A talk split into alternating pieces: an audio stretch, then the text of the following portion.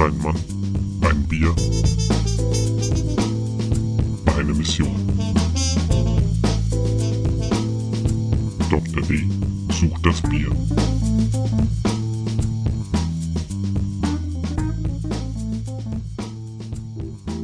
Hallo und herzlich willkommen zum aktuellen Bierstudio. Eurem Gastgeber Philipp Leiber. Ich bin mir heute nicht ganz sicher, ob ich diese Folge Quick and Dirty Reboot nennen soll oder Quick and Dirty der Doktor und das liebe BGCP. Warum? Ich habe mir einige Gedanken gemacht. Und zwar insbesondere, was das Format des Podcasts angehen soll. Leute, die den Podcast eventuell schon länger hören, wissen, dass mein Veröffentlichungsplan nicht unbedingt der regelmäßigste ist. Was auch immer daran liegt, dass ich gerne eben längere Sendungen mache. Mit Themen, die jetzt nicht ganz unkomplex sind. Das braucht natürlich ein bisschen Vorbereitung und ist meistens mit einem vierwöchigen Rhythmus einfach nicht zu halten. Außer man hat dann schon mehrere Eisen im Feuer, weil einfach als Beispiel für die Sauerbierfolge habe ich gute fünf Wochen gebraucht. Warum? Das liegt einfach daran, man muss die Paper lesen, man muss sie verstehen, man muss sie zusammenfassen und dann muss man das natürlich so aufbereiten, dass es auch jemand versteht, der nicht im Thema ist. Weil das, denke ich, macht halt auch dann einen guten Podcast aus. Bei Gästen ist es ein bisschen anders. Da habe ich nicht ganz viel Vorbereitung.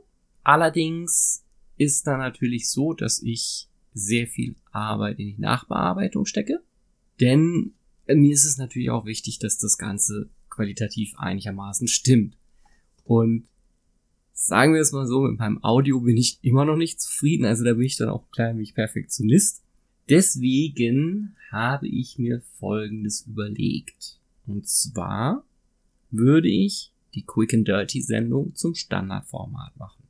Das heißt, ihr könnt aber dafür jeweils alle vier Wochen, Ziel ist quasi immer das Wochenende nach dem 15. zu veröffentlichen jeden Monat, eben eine kleine Folge hören. Das würde so ein bisschen Regelmäßigkeit reinbringen und es würde auch ein bisschen die Zeit verkürzen, bis eben eine neue größere Folge rauskommt. Was sind die Vorteile dieses Formats? Die Vorteile sind einerseits, dass es nicht ganz so ewig lang ist. Das kann man jetzt natürlich sehen, wie man will. Ziel wären da immer so 15 bis 30 Minuten. Und worum soll es darin gehen? Einerseits, was gerade in meinem Leben als Hobbybrauer passiert, wo ich dann auch wieder vielleicht hingereist bin. Und ja, auch zum Beispiel, wenn ich dann Feedback bekomme. Und das ist zum Beispiel jetzt ein guter Stichpunkt, denn ich habe welches bekommen auf die letzte Sendung und das würde ich jetzt auch sehr gerne vorlesen. Nicht komplett, aber ich fand es sehr, sehr spannend. Und zwar hat mir Basti oder Sebastian von Gutsud geschrieben. Und zwar war das, moin Philipp, ich melde mich mal zu den letzten Fragen, zu den Fragen aus der letzten Folge. Bezüglich Equipment, das den Nach Brauprozess nachhaltig ändert, hätte ich ein paar Punkte. Aber das Teil, das den größten Impact hatte, ist definitiv eine Walzenmühle. Im Prinzip eigentlich die Anschaffung einer Malzmühle an sich. Aber ich hatte eine Weile eine Scheibenmühle und musste feststellen, dass man es nicht haben möchte. Die Mühle ermöglicht ein Malzlager mit ungeschroteter Sackware und bringt dadurch die Möglichkeit, spontan zu brauen, ohne für jeden Sud irgendwas zu bestellen. Den größten Schritt im Sinne der Qualität war natürlich die Anschaffung eines extra Kühlschranks plus Ingwer zur Gärung. Fand ich super interessant, weil die Malzmühle hatte ich auch schon mal auf dem Plan, aber zwischenzeitlich komplett ausgeblendet, weil ich dann einfach gesagt habe, ich möchte mich einfach erstmal mit festen Paketen auf der Anlage austoben dass ich halt auch einfach mal besser verstehe, wie sie funktioniert. Und dass ich dann einfach weiß, okay, das Rezept an sich funktioniert und von da aus kann ich weitermachen.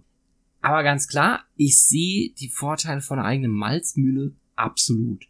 Und das äh, denke ich, das kann ich auch völlig nachvollziehen, dass das ein Riesenschritt war. So, Sebastian hatte noch einen anderen Punkt. Noch kurz zum anderen Thema, Brauprotokoll. Hatte ich anfangs gemacht, hat genervt, lasse ich mittlerweile bleiben. Einzig die Gärung protokolliere ich noch halbwegs in Google Notizen, also Zeitpunkte, Temperaturen und Restextrakte. Allerdings nur zur Abarbeitung des aktuellen Sutes, weil ich mir nicht merken kann, was ich vor zwei Tagen gemacht habe. Das geht mir ähnlich. Äh, ja, das kann ich auch völlig nachvollziehen. Ich denke, ein Brauchprotokoll dient hauptsächlich dazu, die Reproduzierbarkeit zu erhöhen. Aber da ich selten dasselbe Rezept zweimal braue und wenn dann sowieso immer mal Aspekte ändere, ist Reproduzierbarkeit sowieso nicht zu erreichen und auch kein Ziel von mir. Ich sehe das Brauen eher wie Kochen, man hat ein Rezept, aber weicht je nach Lust und Laune da auch mal von ab. Auch das, muss ich sagen, finde ich spannend. Ich muss ganz ehrlich sagen, eigentlich wäre mein Ziel schon ein bisschen mehr Brauprotokoll zu machen. Ja, es ist nervig, es ist wie jede Qualitätskontrolle extrem nervig. Und ich muss auch sagen, ganz klar, ich sehe den Punkt, dass man sich da auch eben ein bisschen ausprobiert. Das mache ich ja auch.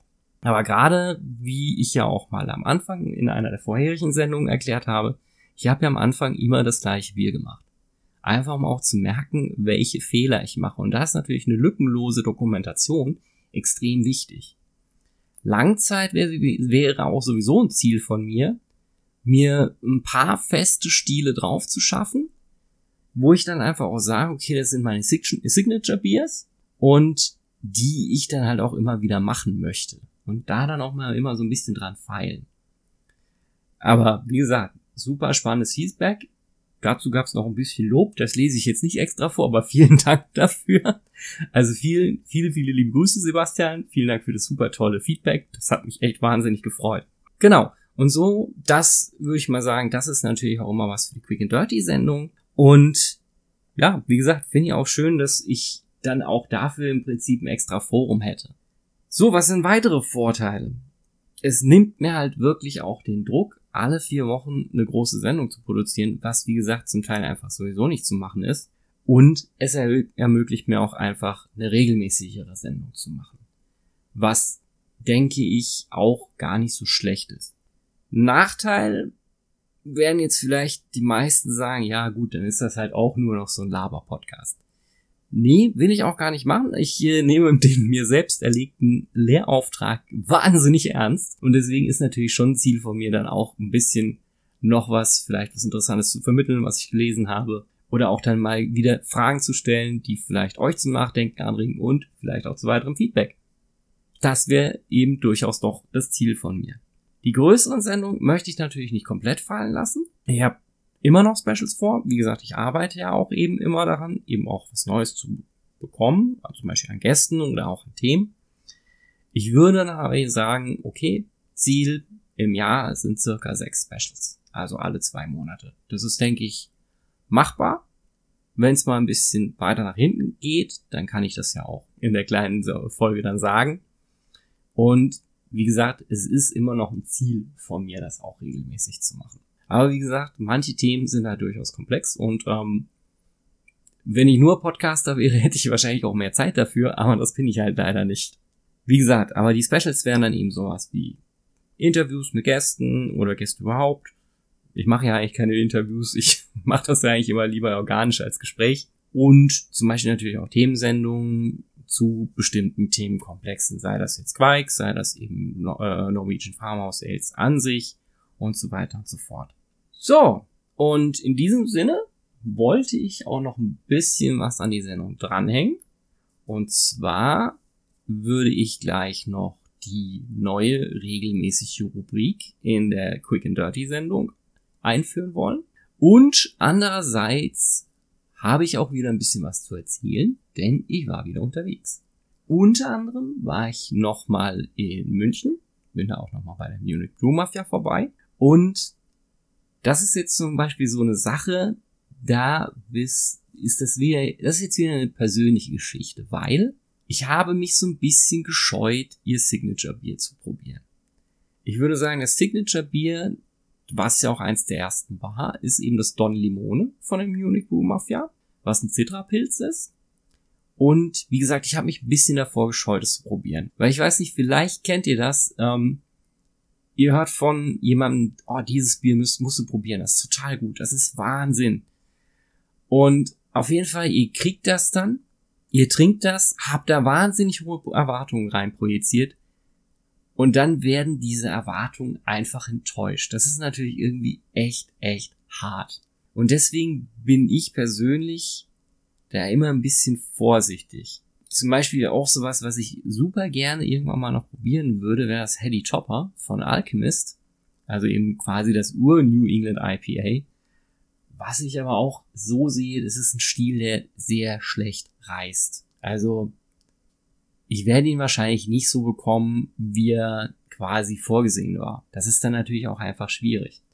Aber, um die Geschichte mit der New York Biomafia mal kurz abzuschließen, ich habe, wie gesagt, das Don Limone probiert, hatte eigentlich so eine Art Zitronenlimo erwartet, wenn es schon heißt Citrapilz, aber weit gefehlt. Muss ganz klar sagen, Empfehlung. Also, ist ein super leckeres Bier. Ähm, schmeckt nach Zitrus, aber jetzt würde ich sagen halt wenig nach Fruchtsaft, sondern es bringt so auch ein bisschen das, die, die fruchtige Bitterkeit mit ins Bier rein, was sich super einfügt und also ist wirklich ein sehr, sehr leckeres Bier. Also da muss ich an dieser Stelle auch nochmal sagen, hier schön gemacht. Ja, ich habe mir noch mal ein paar andere mitgenommen. Ähm, insofern, da freue ich mich auch schon drauf. Ins Tabhaus habe ich es nicht geschafft. Da war dann die Zeit zu kurz, da hatte ich dann irgendwie keinen Bock mehr drauf. Aber das steht definitiv auf dem Plan, wenn ich mal wieder in München bin. Gut, ansonsten war ich noch in Trier. Auch da gibt's eine süße kleine Brauerei, Petrusbräu. Und da habe ich mir auch einen Sechser mit drei verschiedenen Sorten mitgenommen. Das Weizen hatten sie gerade nicht da, war aber okay.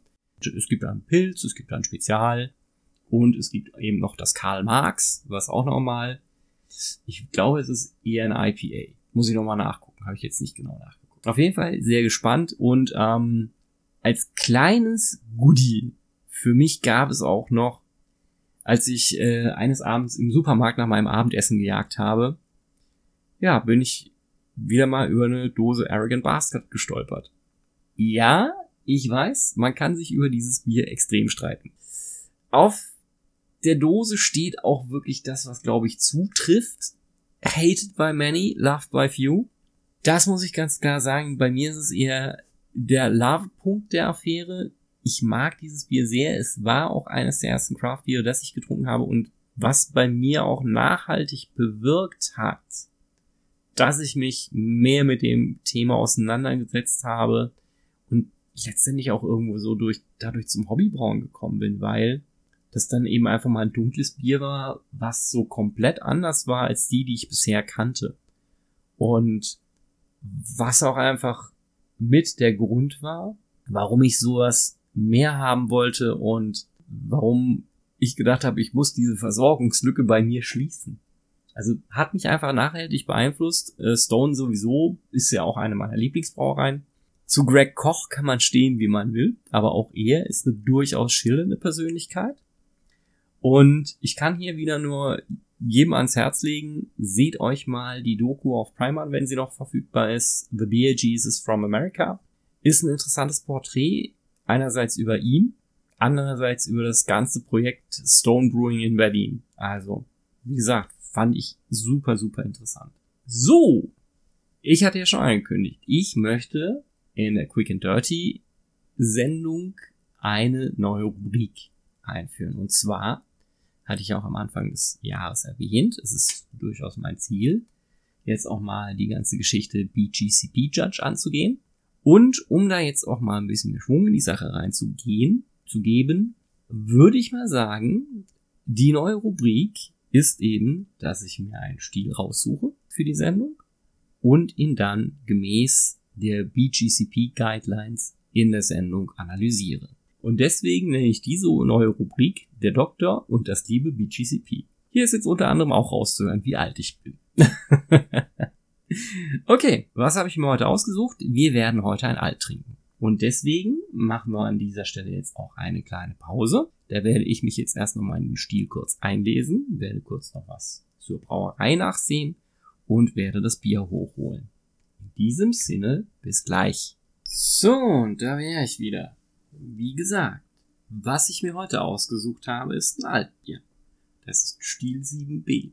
Für alle von der BGCP, die zuhören. Ein Altbier ist eben ein obergäriges Bier aus Düsseldorf, mit einem etwas cleaneren Geschmacksprofil als ein normales Ale. Alt bezieht sich dabei auf den Altstil zu brauen, das eben eigentlich das Mittel der Wahl war, bevor eben untergärige Hefen verbreiteter und beliebter wurden. Äh, gebe hierbei zu, dass ich hier jetzt aus dem Eintrag vorlese und das auch jetzt on the fly übersetze, also tut mir leid, wenn es zum Teil ein bisschen holprig ist.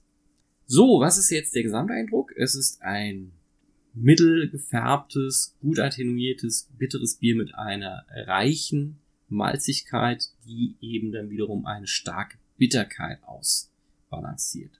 Es ist leicht mit einem würzigen Hopfencharakter, der eben das Malz komplementiert.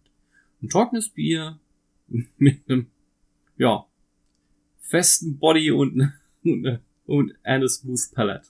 So, dann würde ich mal sagen, dann sage ich noch dazu, was habe ich mir denn heute für ein Altbier rausgesucht. Und zwar ist es äh, das Altbier von Brauprojekt 777 aus Förde.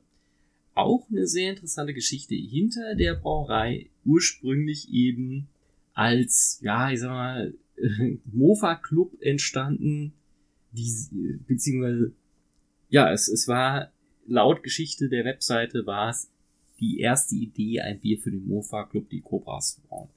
Aber eben, als dann das erste Produkt präsentiert wurde, hat sich herausgestellt, okay, finden wir ganz gut und seitdem wurde dann doch mehr gebraut. Was ich wahnsinnig spannend finde, ist die, ja, die Reichweite an Stilen, die die Jungs haben. Also wir fangen hier mal an, also mit der Core Range würde ich sagen. Das ist eben ein Pilz, ein Single Hop und zwar mit Simcoe was ich ziemlich interessant finde. Dann gibt es noch das Triple Seven IPA, ein Red Ale und das Gerstenglück, ein klassisches Landbier. Ansonsten an Saisonstilen faszinierend, äh, Altbier, Cider Ale, Pale Ale, Kürbis Ale, alles mögliche, unter anderem auch ein Barley Wine, ein Snow White Seven, was auch immer das sein mag, ich vermute ein Witbier. Ja, und also Finde ich spannend. Bin ich auch mal sehr gespannt drauf, was das denn sein wird. Gut. Kommen wir dann nochmal kurz zurück dazu, wie ein Alt aussehen soll. Bernsteinfarben bis tiefes Kupfer sollte eben nicht braun sein. Bronze Orange ist so das verbreitetste. Sollte auf jeden Fall klar sein und mit einem dicken, cremigen, lang anhaltenden, altweißen Kopf. Also, schau. Gut, wie gesagt, wir haben ja schon mal ein bisschen was über den Geschmack gesprochen. Malzigkeit auf jeden Fall da, aber es sollte eben auch eine gewisse Bitterkeit da sein, die eben die Malzigkeit dann am Ende ein bisschen ausbalanciert. Ansonsten Medium Dry bis drei. Ja, also ich würde jetzt mal sagen, ich würde jetzt einfach mal aufmachen, weil das ist jetzt natürlich sehr ins Detail. Wobei ich es noch sehr faszinierend finde, dass eben auch hier drin steht, dass wir natürlich manchmal eine nussige oder eine bittersüße, einen bittersüßen Geschmackseindruck im Finish haben und dass zum Teil die Bitterkeit ein wenig durch das Malz abgefedert wird, wenn das Bier eben nicht sehr trocken ist. Aber was wir auf jeden Fall nicht finden sollten, sind Röstnoten oder irgendwelche, irgendwelche anderen kantigen Noten. Es sollte auf jeden Fall ein cleanes Fermentationsprofil sein und leicht fruchtige Äste, wie zum Beispiel eben auch dunkle Früchte, dürfen vorhanden sein. Ansonsten also mittel bis niedrig, ähm, würzig, pfeffrig oder eben floral, eventuell mit einem leicht mineralischen Charakter dann würde ich mal noch sagen, was sind denn käuflich erhaltbare Beispiele? Da hätten wir einmal das Poltenalt, das Diebelsalt, was garantiert die meisten kennen werden, was auch ein okayes Bier ist, aber gut, es ist, ja, es ist natürlich jetzt ein Referenzbier hier, es ist eben ein Alt, aber ist wahrscheinlich so das, ja, brävste der ganzen Geschichte. Dann haben wir noch Füchschenalt, Original Schlüsselalt, Schlösseralt, Schuhmacheralt und Ürige Altbier. Zu guter Letzt, bevor wir dann mal in die Verkostung gehen, haben wir natürlich noch die Vitaldaten. Alkohol 4,3 bis 5,5 Prozent, Final Gravity 2,1 Grad Plato bis 3,6 Grad Plato. Die Ibu dürfen sich im Bereich 25 bis 50 bewegen. Die Original Gravity, also die Stammwürze, ist eben bei 11 Grad Plato bis 12,9 Grad Plato und EBC dürfen sich im Bereich 18 bis 33. Da schauen wir doch mal, da sind wir doch bei dem hier ganz gut dabei, denn das Altbier von Projekt 777 hat 12% Stammwürze, 35% Ibu und 5% Alkohol. Insofern sind wir doch mal da ganz gut dabei. Persönlich freue ich mich jetzt auch schon ein bisschen darauf, da wir hier ein Saphir gehopftes Bier haben. Ansonsten, was haben wir drin? Münchner, Wiener, Pilsner, Karamellmalz und eben als Hopfen Saphir. Da muss ich ganz ehrlich sagen, da freue ich mich jetzt schon drauf. Deswegen machen wir das Ganze jetzt mal auf.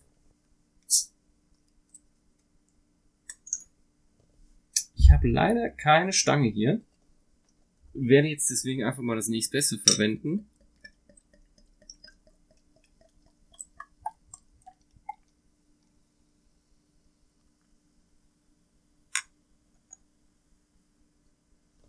Ja, ich würde mal sagen, farblich kommt das auf jeden Fall schon mal hin.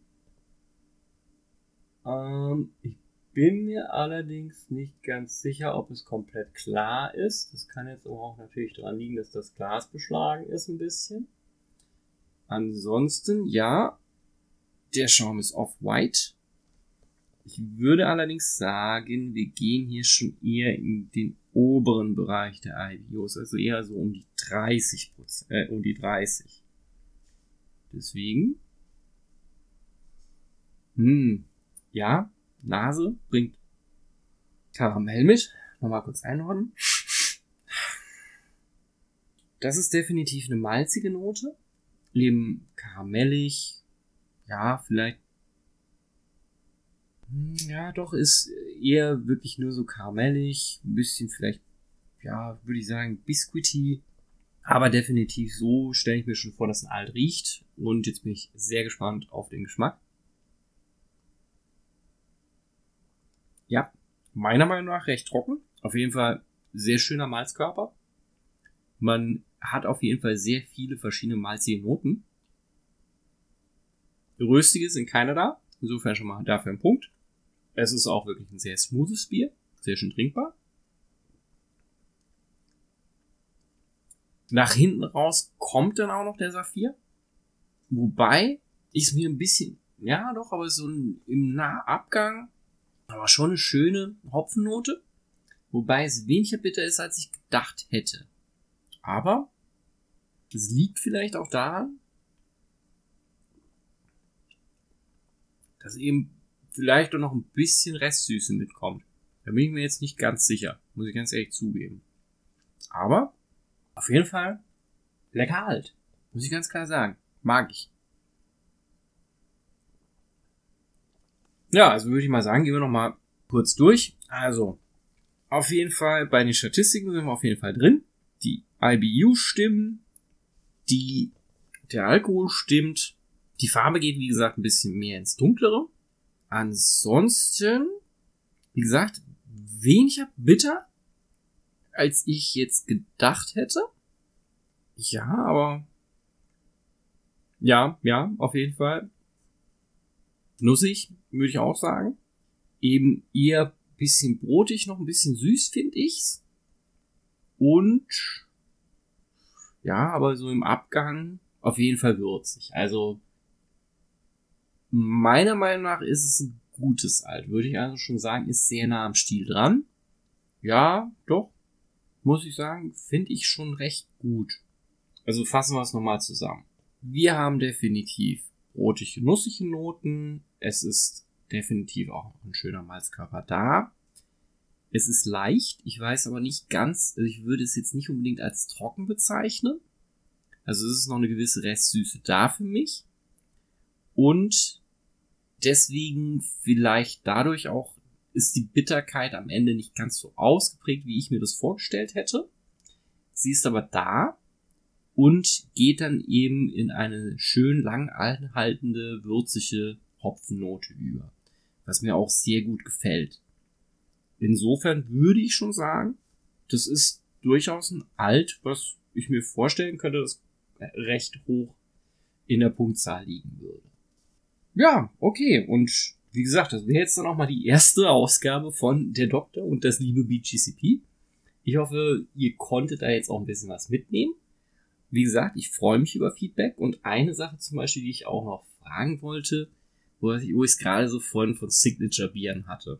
Gab es denn bei euch mal sowas, wo euch wirklich hart angepriesen wurde, wo ihr gedacht habt, das müsst ihr jetzt mal trinken? Und wart ihr dann entweder davon enttäuscht oder wart ihr positiv überrascht? Weil es ist ja auch so, man, man primet sich da ja auch immer selber. Man kann natürlich sich entweder so primen, dass man nichts erwartet und dann eben einfach positiv überrascht wird, oder man setzt eben halt total viel hohe Erwartungen rein und dann am Ende werden die einfach nicht erfüllt. Würde mich freuen, wenn ich dazu was höre. Ansonsten, wie gesagt, wenn euch der Podcast gefällt, dürft ihr ihn gerne weiterempfehlen. Ist kein Muss, aber hilft vielleicht. Wie gesagt, könnt ihr machen, könnt ihr lassen. Würde mich aber freuen. Und dann auf jeden Fall die nächste Sendung spätestens in vier Wochen. Wenn alles so klappt, wie ich mir das denke, habe ich auch im kommenden Monat ein Special für euch. Und es wird dann im wahrsten Sinne des Wortes sehr special. Ansonsten wäre ich damit für heute durch. Hoffe, dass es euch gefallen hat und sagt wie immer, stay thirsty und in diesem Sinne, ciao!